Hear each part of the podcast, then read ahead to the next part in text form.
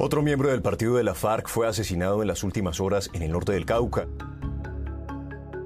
Las investigaciones ya empezaron. Llamarle la atención al gobierno nacional. Serie Casos Noche y Niebla.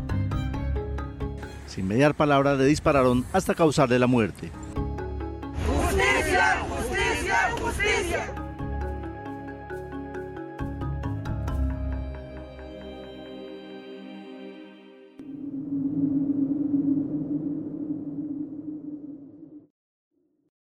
Conmocionados se encuentran los habitantes del corregimiento Ochalí en Yarumal. Fecha.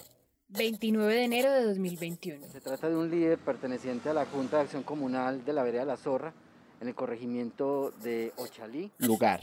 Ochalí, Yarumal, Antioquia. Que son los encargados generalmente de realizar eh, los convites, arreglo de, de caminos y cosas Víctimas. José Miguel Barrientos Uribe, campesino y líder comunal ejecución extrajudicial y tortura, conductores de camiones cisterna, colectivo amenazado, familias y pobladores de Ochalí, desplazamiento forzado por persecución política. Presunto responsable. Paramilitares. Paramilitares autodenominados Autodefensas Gaitanistas de Colombia AGC ejecutaron y decapitaron en la vereda La Zorra del corregimiento de Ochalí, en Yarumal, Antioquia, a José Miguel Barrientos, campesino de 39 años. José Miguel era miembro de la Junta de Acción Comunal y coordinador del comité de obra de la vereda mencionada. Luego de perpetrar el hecho, los paramilitares amenazaron a los familiares del líder, por lo que dos familias tuvieron que desplazarse.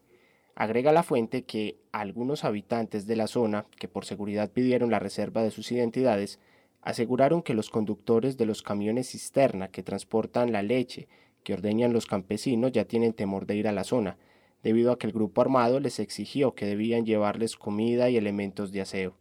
También que durante el fin de semana varias casas fueron pintadas con grafitis de las autodefensas gaitanistas de Colombia.